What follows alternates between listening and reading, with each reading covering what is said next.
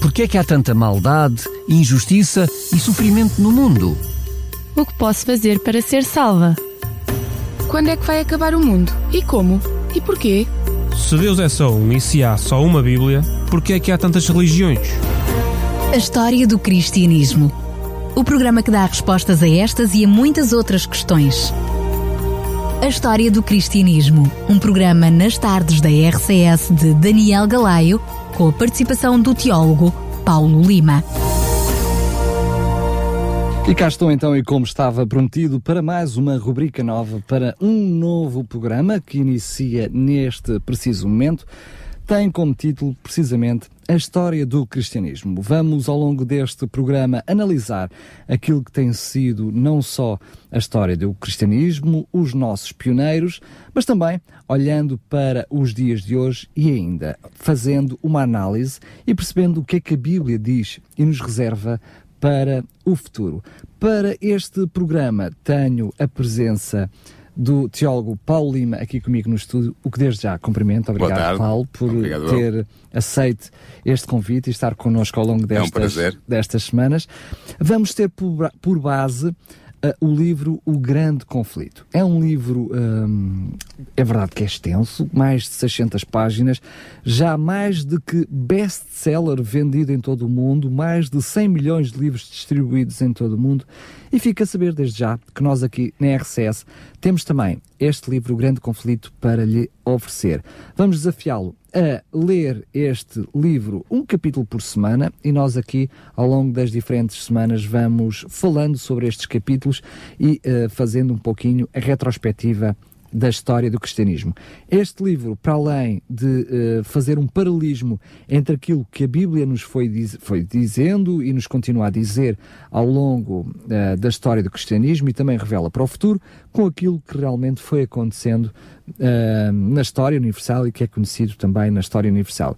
Para além disso, este livro, com estas questões, vai dando resposta a muitas outras questões existenciais, como porque é que o mal existe, uh, porque é que estamos uh, aqui, para onde é que vamos, de onde é que viemos, porque é que há tantas religiões, enfim, tantas perguntas que nós fazemos um, ao longo da nossa vida, como cristãos ou não cristãos. Este livro vai dando estas respostas e este programa procura também dar respostas. Portanto, antes de mais, temos este grande conflito para oferecer, entre em contato connosco, já sabe, a rede fixa é o 219 10 63 10, 219 10 63 10. Temos este livro para lhe oferecer, completamente gratuito, mas uh, este programa, claro, ainda não vamos começar com a leitura do livro, vamos apenas falar um pouquinho do que é que será este programa. Eu começo exatamente por aí, uh, Paulo. Uh, porquê este livro? Que livro é este? Este livro é um livro importante porque marca a história do cristianismo, pode-se mesmo dizer assim. Ele foi escrito por uma autora americana chamada Ellen White. Foi escrito, uh, a, a, a, versão, digamos assim, definitiva foi escrita em 1911. Foi, foi a versão definitiva, mas ele foi, uh, teve versões anteriores que levaram até essa versão definitiva. Essas vers versões que foram, eh, foram recebendo algumas revisões, algumas Exatamente. alterações uh... e eh, depois acaba por sair. Mas daí para cá, este livro já teve muitas e muitas e muitas, dezenas, se não milhares de, de edições. edições. É verdade, mas todas essas edições têm como referência a edição de 1911. Digamos, a, a chamada edição completa. É a edição completa do livro, exatamente.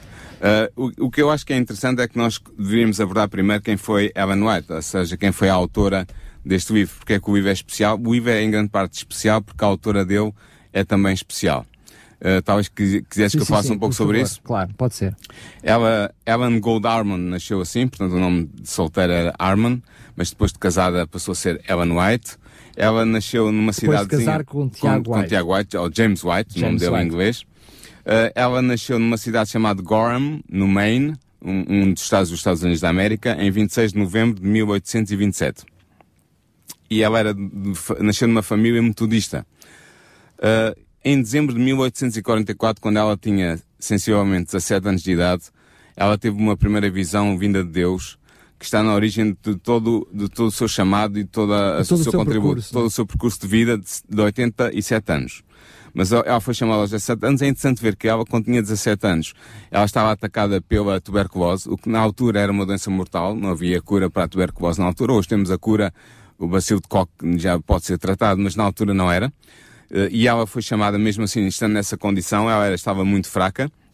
Mas é verdade é que ela viveu até os 87 anos de vida e durante essa vida de 87 anos ao serviço da Igreja de Deus, ela teve, segundo o seu testemunho, mais de 20 visões e uh, 200, perdão, 2 mil visões, assim é que é, e sonhos proféticos durante 87 anos de, de vida ou a partir dos 17 anos de, de, idade. O que é fantástico é que, para além de, dessas visões e daquilo que foi um, o seu relacionamento com Deus, uh, a vida dela define-se claramente pela escrita, porque ela escreveu milhares e milhares de páginas. Sim, ela escreveu, está calculado que ela escreveu 100 mil páginas manuscritas. Na altura era assim que se escrevia, portanto não havia computadores, nem, nem, nem máquinas de escrever, e portanto era tudo feito à mão. E está calculado que o que ela publicou, aquilo que está nos arquivos, as cartas, os, os sermões, o, os diários, os artigos de, de jornal e de revista, os livros, tudo isso calculado dá cerca de 100 mil páginas manuscritas que ela escreveu desde os 17 anos até aos 87 anos, quando faleceu. Sendo que, por exemplo, o livro de que estamos a falar, O Grande Conflito, é um livro que ela acaba por compilar como livro, mas grande parte da sua literatura, daquilo que hoje conhecemos como livros de Ellen White, foram compilações feitas a posteriori de diferentes sim. assuntos, ou seja, uma desde... compilação dos diferentes assuntos sim, tornados sim. Isso, isso acontece desde 1915, quando ela falece. Portanto, ela falece em 1915, deixou de, de produzir uh, diretamente a sua pena, digamos assim, e o que ela deixou escrito, estas 100 mil páginas manuscritas e, e muitas delas editadas. Porque algumas, tu dizes algumas delas editadas porque uh, ela escrevia para periódicos, não é? Exatamente, ela escrevia para periódicos, para revistas denominacionais ou para jornais denominacionais e também havia coisas que ficavam nos arquivos, porque ela escrevia para, para sermões, ou então, ou então usava diários e, portanto, registava o que vivia nos seus diários, e, portanto, tudo isso deu as taxas em mil páginas. Mas é interessante ver que o grande conflito, talvez possamos falar um pouco, depois de falarmos da, da sua autora, podemos falar, estabelecer a gênese do grande conflito, este livro. Não foi uma coisa que surgiu de, de uma vez só feita, teve um percurso, uh, eu diria, essencial na vida da autora, e poderemos analisar isso mais à frente. Muito bem, deixamos então isso mais para a frente, ainda continuando na, na escritora Ellen White.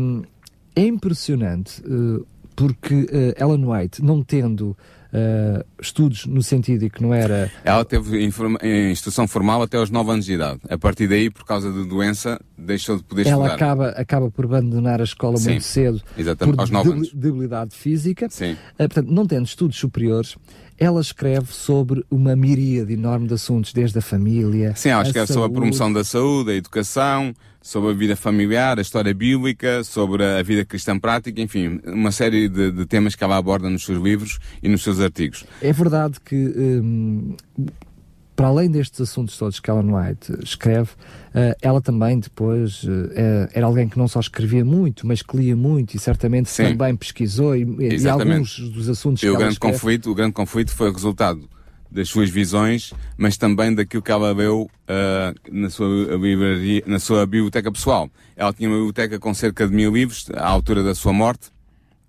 e e, portanto, ela realmente lia bastante. Mas para dizer ainda que ela é a autora feminina mais traduzida de todos os tempos. Ou seja, não há nenhuma autora feminina, seja americana ou de outra nacionalidade, tenha sido tão traduzida como ela. Ela tem, alguns dos seus livros estão em 140 línguas traduzidos. Portanto, é a autora mais, mais traduzida, feminina, autora mais traduzida da história. Ela faleceu a 16 de junho de 1915, como eu já disse ainda há pouco, na Califórnia, nos Estados Unidos. Tinha 87 anos e é significativo que as suas últimas palavras são uma citação de Paulo, do apóstolo.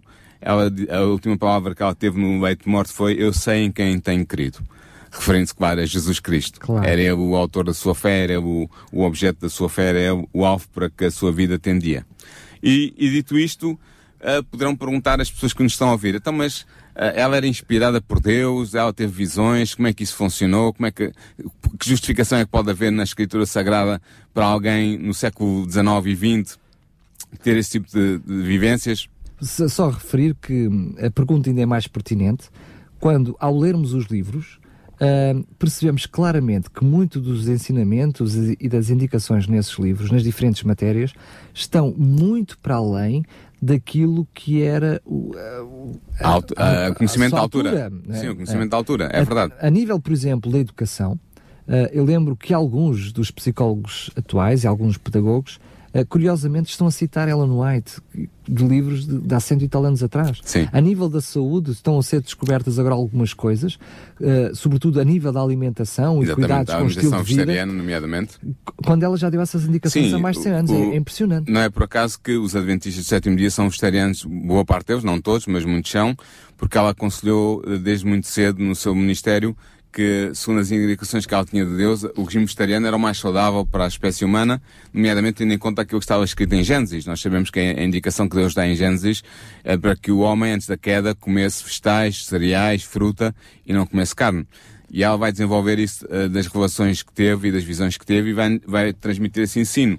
E nós, se há 50 anos atrás isso era ridicularizado, porque as pessoas acreditavam, mesmo os, os nutricionistas, que a carne era essencial para a alimentação e para o desenvolvimento humano, hoje já é aceito lembramos, vegetariano. Lembramos que só nessa altura, uh, na altura em que ela escreve, a pirâmide como nós a conhecemos hoje, não existia. Exatamente, seja, não havia existia, Não existia, mas com é os valores invertidos. Sim. Portanto, é, é, ela está com, completamente contracorrente no, no tempo está, no, tempo, no seu tempo, no tempo em que ela escreve, ela está contracorrente, mas passado, uh, portanto, ela morreu em 1915, passado quase 100 anos, ela é muito atual, não só na educação, no, na, em pedagogia, como tu disseste, mas na alimentação e também nos conselhos espirituais para a vida cristã prática que ela dá. Há uma coisa também que eu gostava de referir antes de saltarmos já para o grande conflito, que é a Ellen White, em tudo aquilo que escreveu, ela teve uma preocupação sempre presente que foi que, tendo a Bíblia como base daquilo que ela escrevia e dos seus ensinamentos, não só a Bíblia, mas claro, também as suas visões, aquilo que ela foi aprendendo também com a sua vida, como é óbvio, nós somos frutos também do meio daquilo que Sim, aprendemos. das leituras que ela fazia. Claro.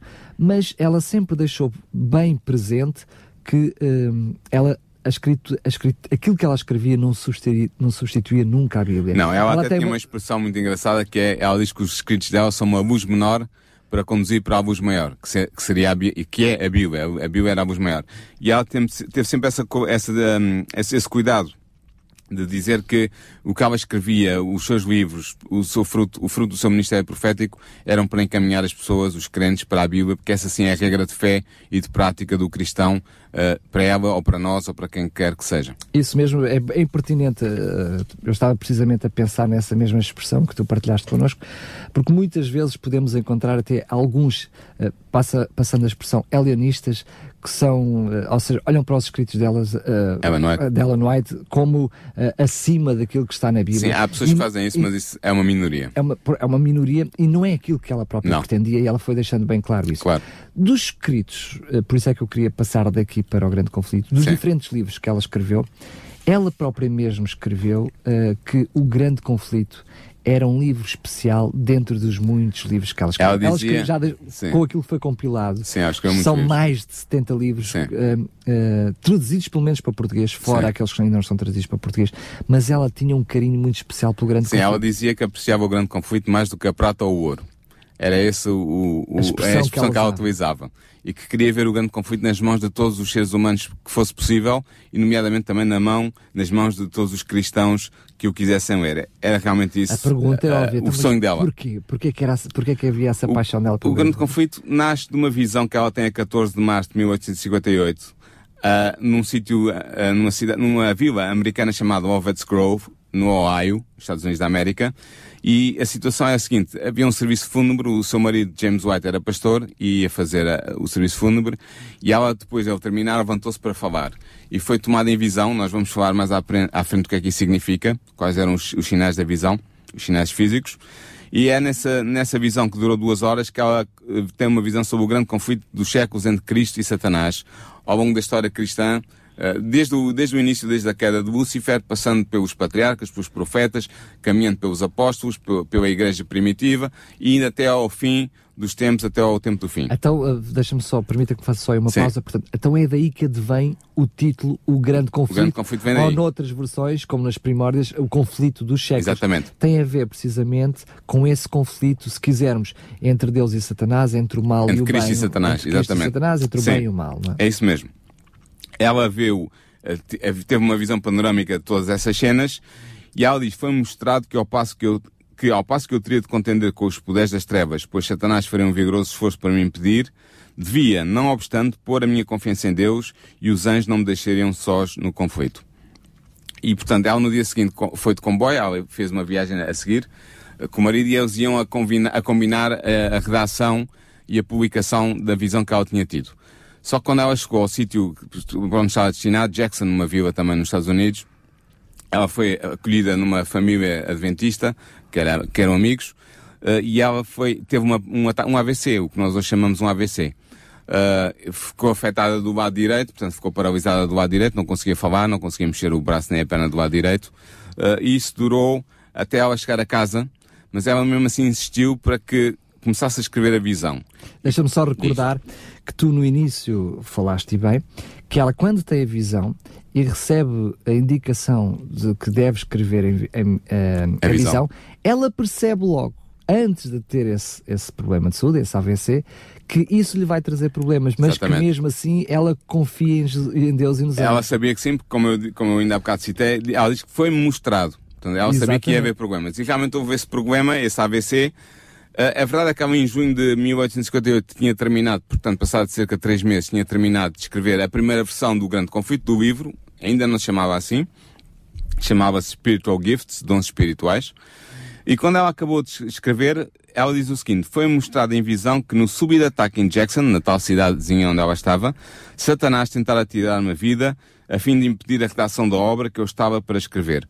Porém, anjos de Deus foram enviados em meu socorro. Portanto, ela foi informada, depois de ter escrito a obra e ter recuperado a saúde ao fazê-lo, isso é mais extraordinário, ela foi informada que Satanás tinha tentado tirar-lhe a vida para impedir que ela redigisse o que tinha sido revelado na visão em Lovett's Grove aí tínhamos, entenda-se, um primeiro esboço daquilo que viria a ser. Era o, o primeiro esboço. Conflito. Isso foi publicado com o título Spiritual Gifts, ou seja, Dons Espirituais, o primeiro volume. Uh, foi publicado em setembro de 1858. O livro era um livro pequenino, tinha 219 páginas e tinha este título, Dons Espiritu em português, Dons Espirituais, a grande, o grande conflito entre Cristo e os seus anjos e Satanás e os seus anjos. Ela abordava os pontos mais altos da, da história bíblica e da história pós-bíblica, nomeadamente da reforma. Ela não fala na reforma neste, neste livrinho, fala apenas, fala apenas do conflito final entre o bem e o mal, as forças do bem e do mal, no fim. E foi o primeiro livro desta, com o título já Spiritual Gifts, Dons Espirituais. Depois, ela, ela decidiu aumentar, acrescentar mais dados que ela ia recebendo de visões que ia tendo do, do grande conflito, porque ela teve outras visões nos anos seguintes, uh, e que detalhavam mais a história. E então ela decidiu publicar The Spirit of Prophecy, o Espírito de Profecia, quatro volumes, em que o quarto volume, que saiu em 1884, tinha o título The Great Controversy, ou seja, a, a grande, grande controvérsia, ou o grande, conflito, o grande, conflito, o grande conflito. E é precisamente esse espírito de, de profecia, ou seja, é, é, esses volumes que acabam por se arrastar durante mais tempo na história, não é? Porque acabam por ser a base do grande conflito durante um período isto, Exatamente. Isto, isto, é um, é, digamos, é um work in progress, como se diz em inglês, ou seja, é um trabalho em progresso, vai progredindo.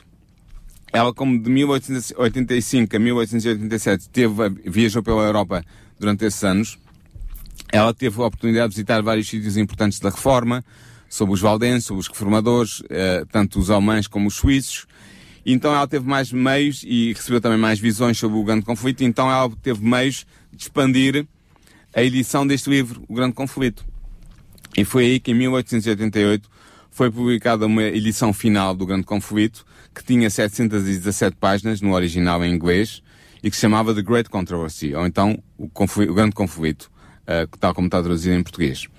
Uh, e é, uma, é o último livro de uma série de cinco livros que tem por, tem por tema The Conflict of Ages, o conflito dos séculos, que aborda o conflito desde o início no céu, com a revolta de Lúcifer perante o trono de Deus, até à terceira volta de Jesus, ou seja, depois do milénio, quando Jesus vier uh, julgar os, os que estão mortos, os ímpios mortos, e descerá a Nova Jerusalém e haverá o juízo final e haverá depois a renovação da Terra. Portanto, terminei o grande conflito. Este, este, este espaço de tempo, bíblico e não bíblico, é abordado nesta série de Conflict of Ages, o, o conflito dos séculos, e este grande conflito aborda precisamente o conflito desde a destruição de Jerusalém até à terceira vinda de Jesus à Terra depois do milénio.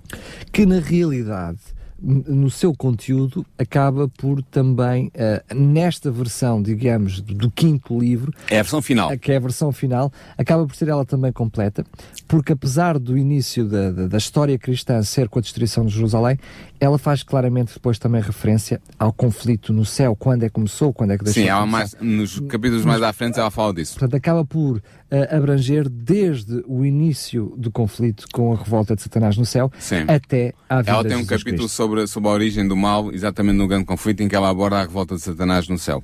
Uh, só é interessante ver que sobre o caráter inspirado do livro, a autora tem algo a dizer. E ela diz na introdução do livro. E ela diz o seguinte: Através da iluminação do Espírito Santo, as cenas do prolongado conflito entre o bem e o mal foram mostradas à autora destas páginas. De vez em quando foi-me permitido contemplar a ação em diversas épocas do grande conflito entre Cristo, o príncipe da vida, o autor da nossa salvação, e Satanás, o príncipe do mal, o autor do pecado, o primeiro transgressor da santa lei de Deus. E depois ela diz também, à medida que o Espírito de Deus abria perante a minha mente as grandes verdades da sua palavra e me revelava as cenas do passado e do futuro, era-me ordenado que desse a conhecer aos outros o que me tinha sido revelado, para narrar a história do conflito nas eras passadas e especialmente, e aqui é a parte interessante, mais interessante, para o apresentar de forma a lançar luz sobre a luta do futuro que se aproxima rapidamente de nós. Portanto, esta era a visão que ela tinha do próprio livro, resultado das visões que ela tinha tido com Deus, e por isso ela, como eu disse ainda há pouco, apreciava tanto este, este livro ao ponto de dizer que valia mais do que prata ou do que ouro. Outra coisa curiosa que hum, eu me apercebi com a leitura deste livro é que, apesar da leitora fazer ao longo do percurso de todo o livro um paralelismo histórico, ela centra sempre este livro no eu, ou seja, no próprio leitor. Ou seja, como parte integrante deste conflito entre o bem e o mal.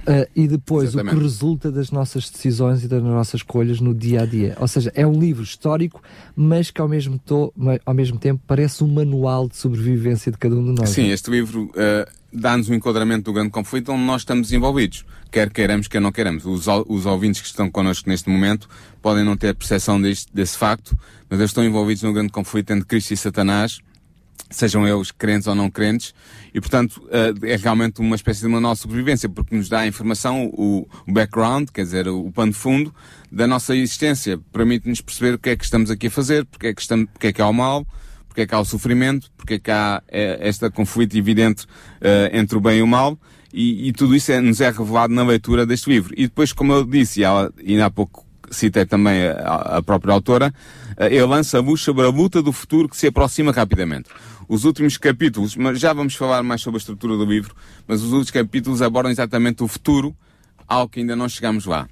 Eu, eu se calhar desafiava-te, se, se achas por bem, passavas precisamente já para, a estrutura, para, para a estrutura do livro. Sim. Uh, apenas um, uh, referindo que uh, o, à medida que nós vamos andando nos diferentes capítulos, o, o, livro vai nos dando também uma compreensão a todos aqueles que tiveram o privilégio de ler, por isso é que nós estamos a, oferecer. estamos a oferecer e recomendar a leitura, e não só estamos a fazer disto um programa de rádio, hum, é que nos vai dando ferramentas para compreender o que aconteceu, porque ela vai sempre colocando, fazendo quase que uma novela, permita uma expressão, uh, com dois planos distintos, o plano na Terra e o plano no céu, Sim. e vai equiparando constantemente, como passando entre a cena, o que se está a passar na Terra, o que se passou historicamente e o que se passou no céu, Exatamente. e vai nos guiando, vai-nos trazendo uma, à luz aquilo que aconteceu na história, o porquê é que os reformadores uh, que sofreram, que sofreram. Que sofreram Porquê é que eles chegaram àquelas conclusões? Exatamente. Uh, porquê é que nos dias modernos nós ainda hoje temos a,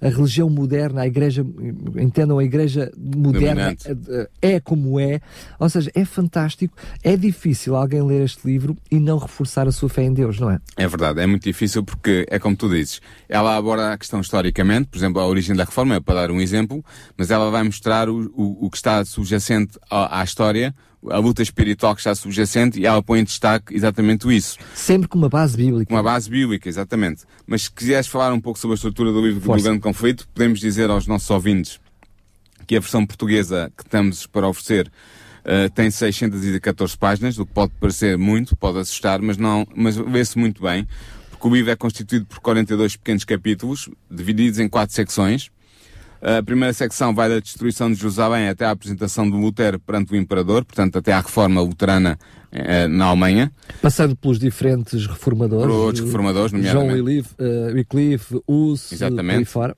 Passa por todos eles. Depois a segunda secção vai da apresentação do reformador suíço, o Ulrich Zwingli, até à história dos fundadores religiosos dos Estados Unidos, passando também por uma série de outros temas. Portanto, dá, dá o, uh, o âmbito, digamos assim, da, primeira, da segunda secção.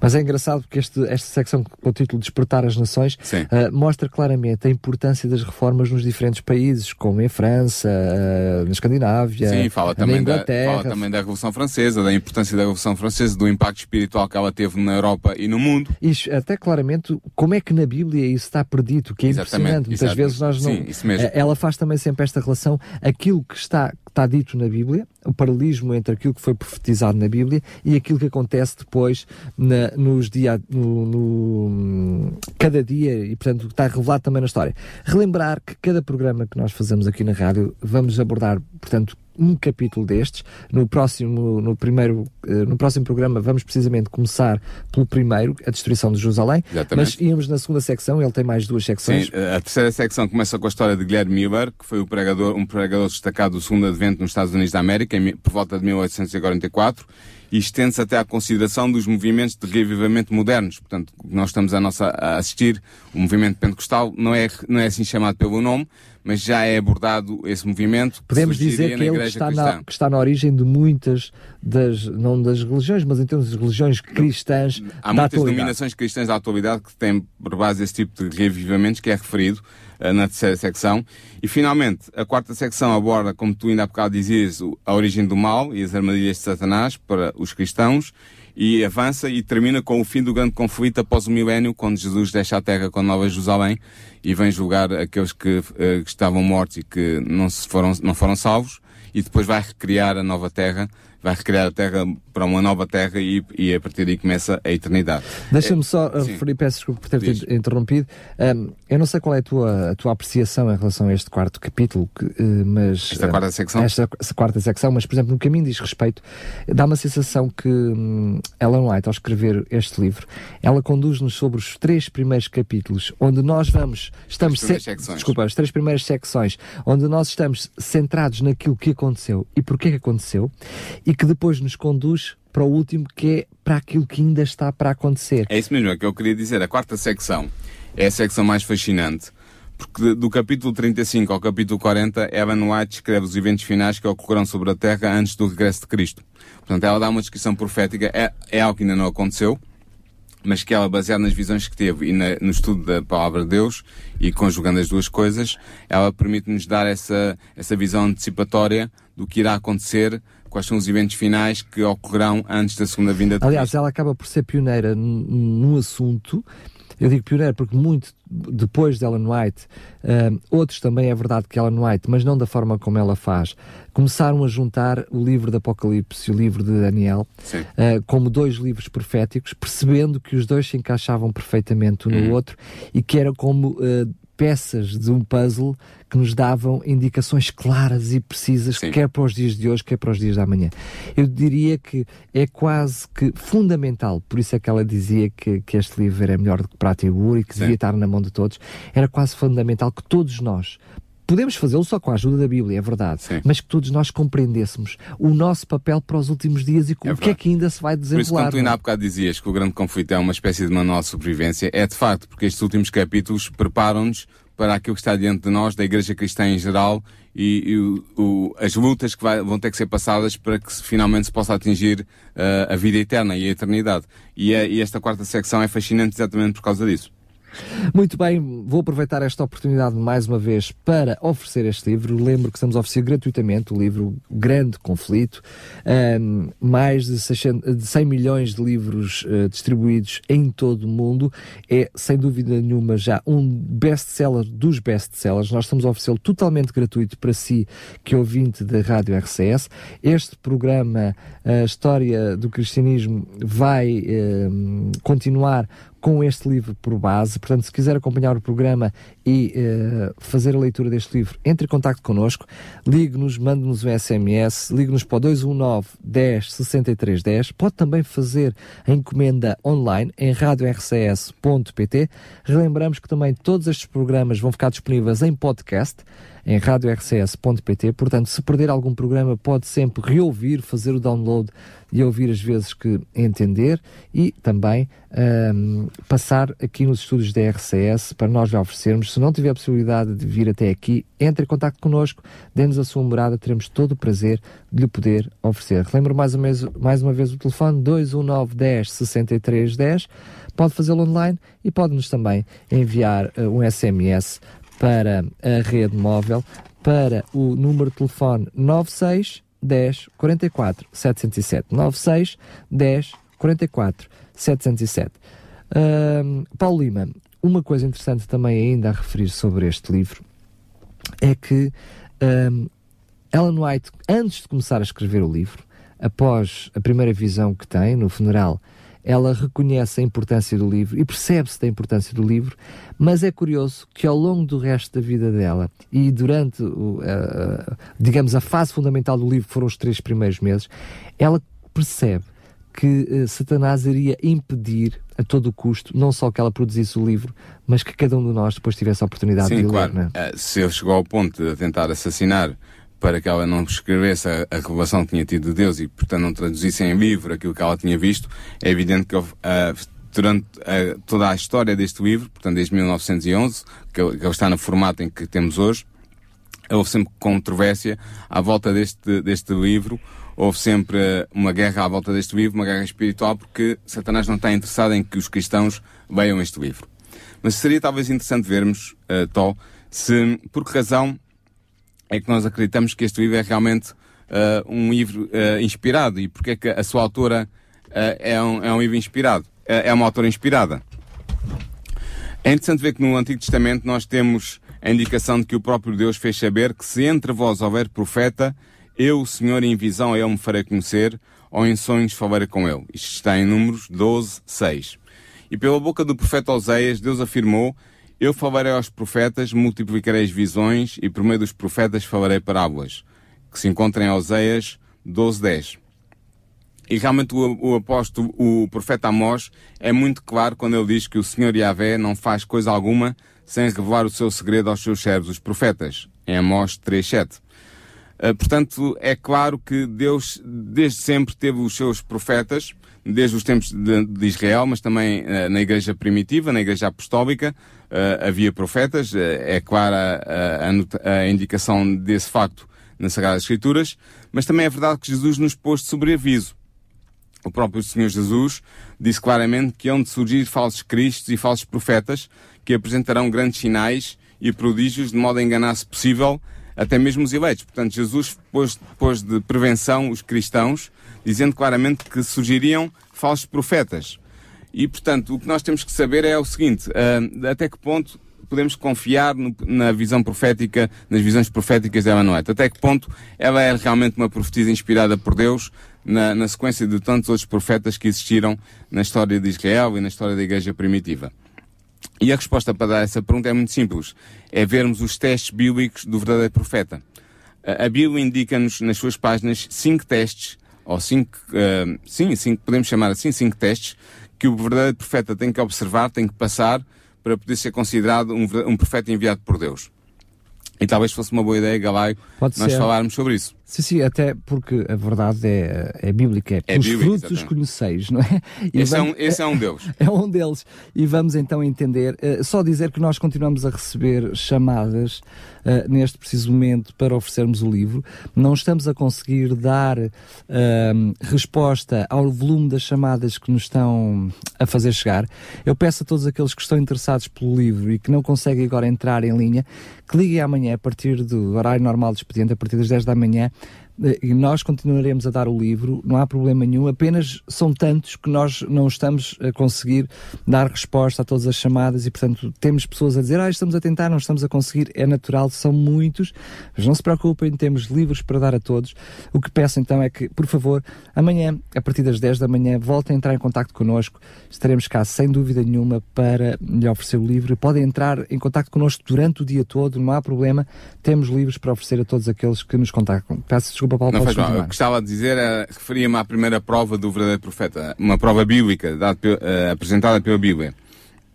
Moisés afirma claramente esse primeiro teste quando ele diz: Quando surgir em teu meio um profeta ou um intérprete de sonhos e te apresentar um sinal ou prodígio, se este sinal ou prodígio que ele anuncia se realiza e ele te diz: Vamos seguir outros deuses que não conheceste e servi-los, não ouças as palavras desse profeta ou desse intérprete de sonhos, porque aí Yahvé vosso Deus que vos experimenta para saber se de facto amais a Yahvé vosso Deus com todo o vosso coração e com todo o vosso ser. E agora notem bem isto. Seguireis a Yahvé vosso Deus e ele temereis, observareis os seus mandamentos e obedecereis à sua voz, a ele servireis e ele vos apegareis. Está em Deuteronômio 13, do versículo 2 ao versículo 5. Este é o primeiro teste. O teste é o quê? O profeta tem que acreditar no verdadeiro Deus. Tem que ser um seguidor, um crente no verdadeiro Deus. E tem que estar em conformidade com a palavra de Deus. E tem que estar em conformidade, com os, nomeadamente com os mandamentos de Deus. Claro. E de todos os mandamentos de Deus, o, o que mais se destaca são, é o decálogo. São os dez mandamentos que Deus deu na península do Sinai, do Monte Sinai, que falando com a sua própria voz e que depois ele escreveu com o seu próprio dedo nas tábuas de pedras que entregou a Moisés. Ora bem, podemos perguntar aqui, neste momento, Ellen White era uma adoradora do fiel, fiel adoradora do verdadeiro Deus, do Deus Criador? Sim ou não? A resposta é, é indesmentível e indisputável. Ela era uma adoradora do verdadeiro Deus. Só, só para referir que é verdade que ainda só estamos no primeiro, vamos analisar ainda mais mais, mais três, mais, mais quatro, mais, mais quatro, quatro, mais testes. quatro testes, mas a verdade é que Ellen White também foi porque já escreveu, uh, uh, já morreu há quase 100 anos, Sim. mas já escreveu há mais de 100 anos. Sim. Começou a escrever há muito mais de 100 anos. Um, foi também das escritoras mais escrutinadas de sempre, não é? É verdade.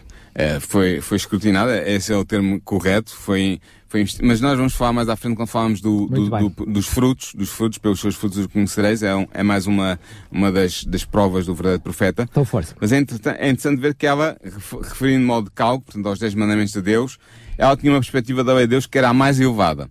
Num dos seus livros, o Patriarcas e Profetas, ela escreveu o seguinte, os preceitos do decálcugo, portanto os 10 mandamentos, são adaptados a toda a humanidade e foram dados para instrução e governo de todos.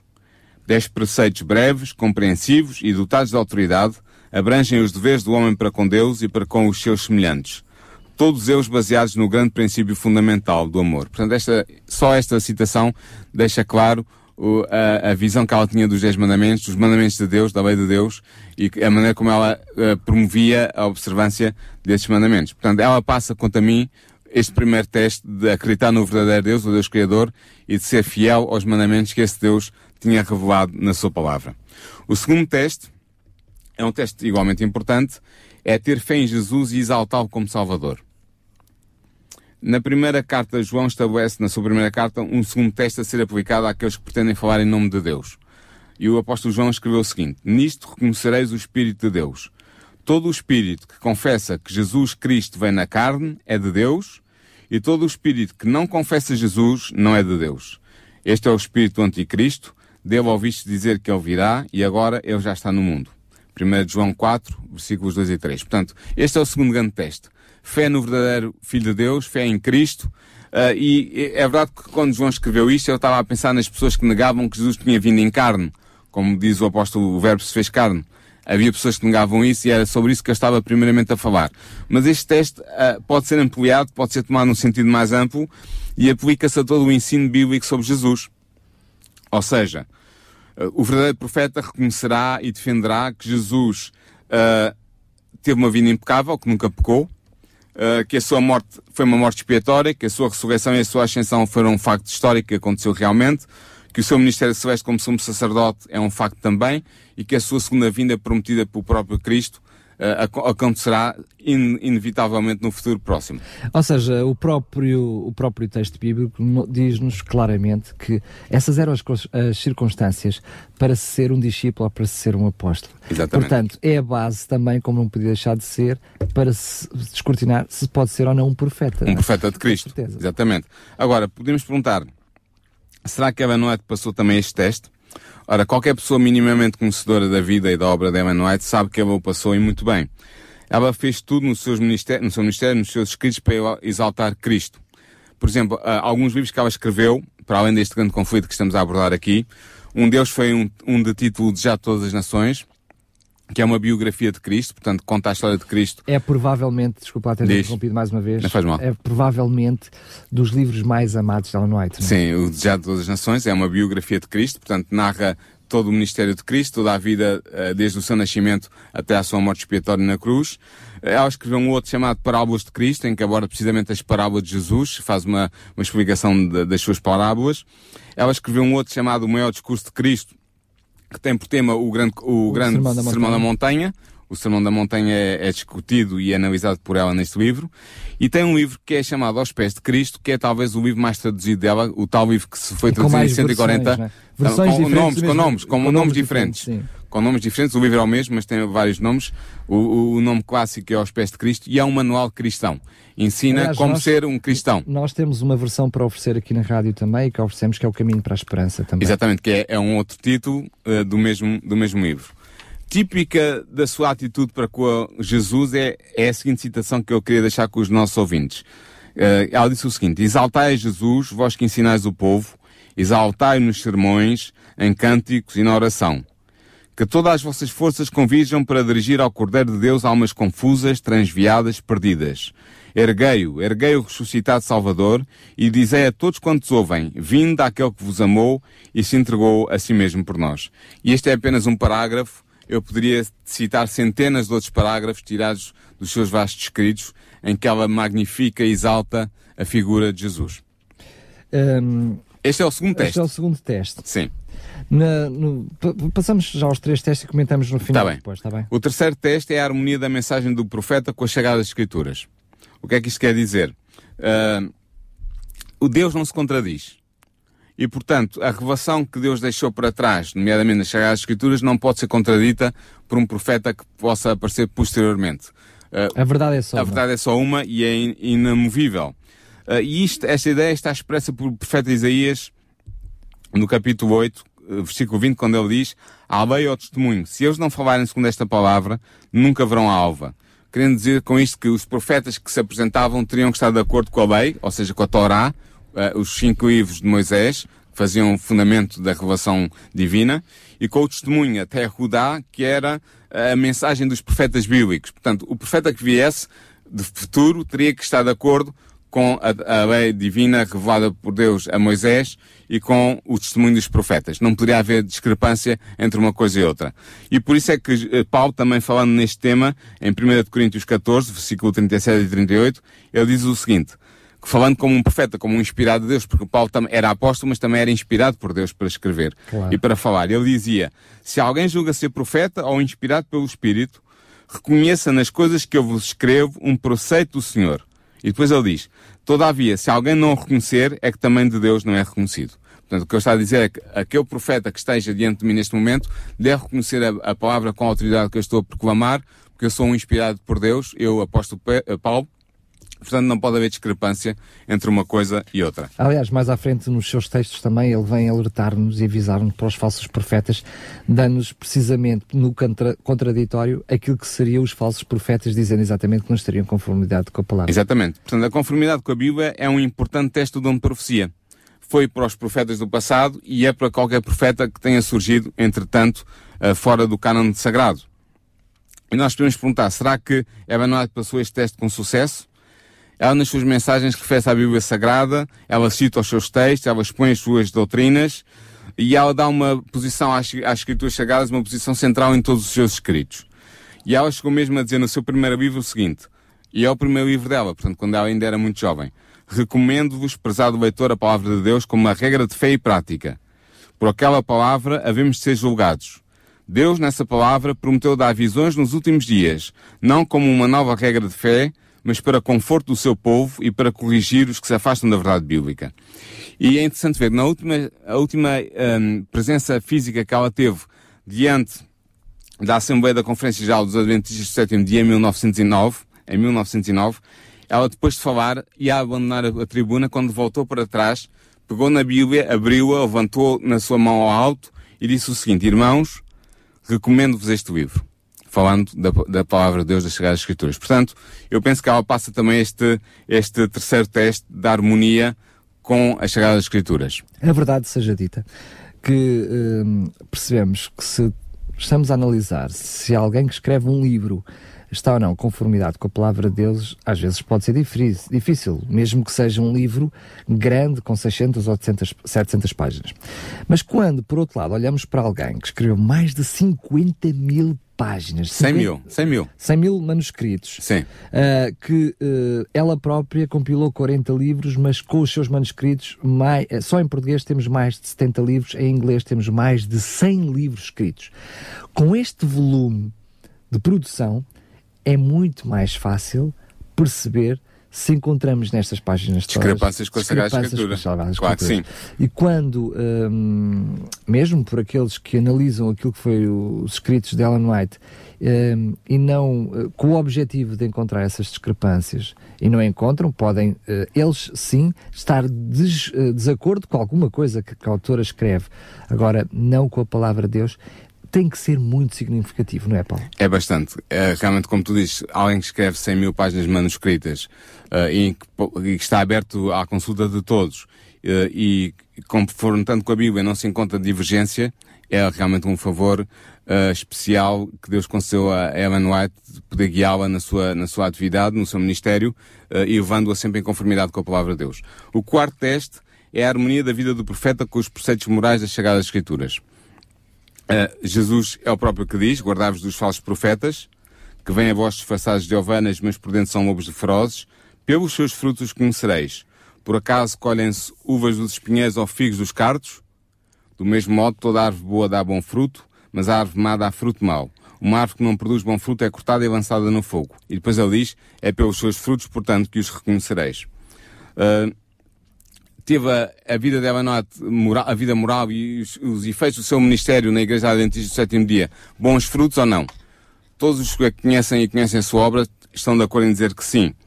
Uh, por exemplo, um autor que a conheceu muito bem e que foi, foi companheiro de, de, jornada com ela, podemos dizer assim, ela disse, falando das manifestações do Espírito de Profecia, que é o nome que nós damos à manifestação do Espírito, ao dom do Espírito uh, por Ellen White, ela diz o seguinte, falando, ele diz o seguinte, falando das manifestações do Espírito de Profecia, elas tendem à mais pura moralidade, desencorajam todo o vício, exortam à prática de toda a virtude, elas nos conduzem a Cristo, elas nos conduzem à Bíblia. Eu penso que isto deixa bem claro os resultados positivos do seu, do seu, do seu Ministério. Estamos, portanto, mesmo a chegar ao fim deste, deste programa. Uh, vamos só uh, dizer que na realidade, uh, ela própria defendeu que aquilo que ela escrevia não estava acima da Bíblia e, portanto, não somos nós hoje que o vamos fazer. Os escritos dela estão acima da Bíblia, mas reconhecendo a importância daquilo que ela escreveu, relembramos mais uma vez que estamos a oferecer este livro, O Grande Conflito, uh, para si que nos está a ouvir. Este programa, a história do cristianismo, irá abordar a história do cristianismo irá abordar também as diferentes páginas deste livro. Se quiser acompanhar o programa com a leitura deste livro, teremos todo o gosto. A verdade é que, não sei se estou a ouvir de fundo, o telefone não para de tocar. Não vamos certamente conseguir atingir todas as pessoas que nos ligam e que querem o livro. O que eu peço uh, é que liguem amanhã outra vez, a partir das 10 da manhã, e durante a manhã vão ligando e um, a equipa da RCS vai estar a atender os vossos telefonemas, a registar os vossos pedidos. Lamentamos, uh, mas por outro lado, ainda bem que assim é, sinal que temos vários pedidos, quer por SMS, quer por um, linha telefónica. Daniel, falta falar do quinto teste, último. do último teste, que é a predição do profeta deve cumprir-se na realidade, é, é, o aspecto mais profético, digamos assim, da vida e da obra do profeta. Uh, em Deuteronômio 18, 21 e 22 diz o seguinte, Talvez perguntes em teu coração, como vamos saber se tal palavra não é uma palavra de Avé? Se o profeta fala em nome de Avé, mas a palavra não se cumpre, não se realiza, Trata-se de uma palavra que a Ave não disse. Tal profeta falou com presunção, não o temas. Portanto, o que está aqui a ser dito é que é necessário que o profeta, quando faça predições, essas predições, sendo, se forem condicionais, se não estiverem dependentes de condições da parte do ser humano que a recebe, recebe essa, essa, essa predição, essas predições devem acontecer. Sim, eu, eu, percebo que nós estamos literalmente nesta fase já a bombardear os nossos ouvintes com informação, uh, porque carecia de mais explicação este assunto, porque mesmo as promessas de Deus, uh, nem todas as promessas eram promessas para serem realizadas, porque algumas delas eram promessas condicionais, ou seja, implicava uh, alguma parte. A reação da parte do ser humano. Do ser humano. Imaginem, uh, aquel, se me amardes, então, ou seja, há essa condição, elas por isso chamadas as promessas condicionais. Uh, estamos mesmo, estamos mesmo a chegar ao fim do nosso programa, terminamos. Este primeiro programa foi para lhe dar um, um vislumbre daquilo que seria uh, esta rubrica nova aqui nas tardes da RCS, uh, a história do cristianismo. Vamos acompanhar, como já dissemos antes, uh, a história do cristianismo. É verdade que vamos olhar mais ao pormenor desde a queda do, do, do, de Jerusalém, mas vamos também olhar por aquilo que aconteceu muito antes ainda dos fundamentos da terra, lá no céu, uh, entre conflito entre Satanás um, e Jesus, e depois também olhar para aquilo que a Bíblia nos diz e que nos reserva para o futuro.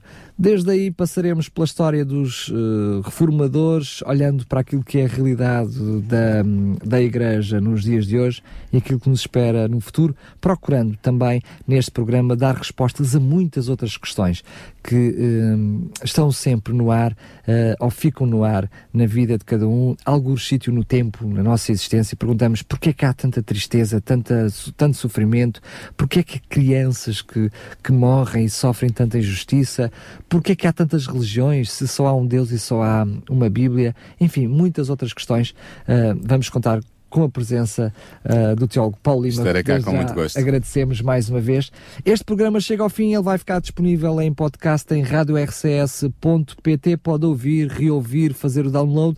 E relembro, para receber o livro O Grande Conflito, basta ir ao nosso site e fazer o pedido e aí fica já registado, ou então entrar em contato connosco através do 219 10 63 10. Neste momento está a tornar-se impossível conseguirmos receber todos os contactos telefónicos. Por favor, entre em contato connosco outra vez amanhã a partir das 10 da manhã e durante toda a manhã, assim que tiver disponibilidade não se esgota o livro, não, hum, uh, portanto, não ficará certamente por receber o livro, apenas porque hoje não temos possibilidade de atender o seu telefonema. Agradecemos desde já a sua participação, que está desse lado dos 91.2.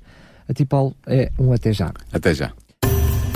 Porquê é que há tanta maldade, injustiça e sofrimento no mundo? O que posso fazer para ser salva? Quando é que vai acabar o mundo? E como? E porquê? Se Deus é só um e se há só uma Bíblia, porquê é que há tantas religiões? A história do cristianismo o programa que dá respostas a estas e a muitas outras questões. A História do Cristianismo, um programa nas tardes da RCS de Daniel Galaio, com a participação do teólogo Paulo Lima.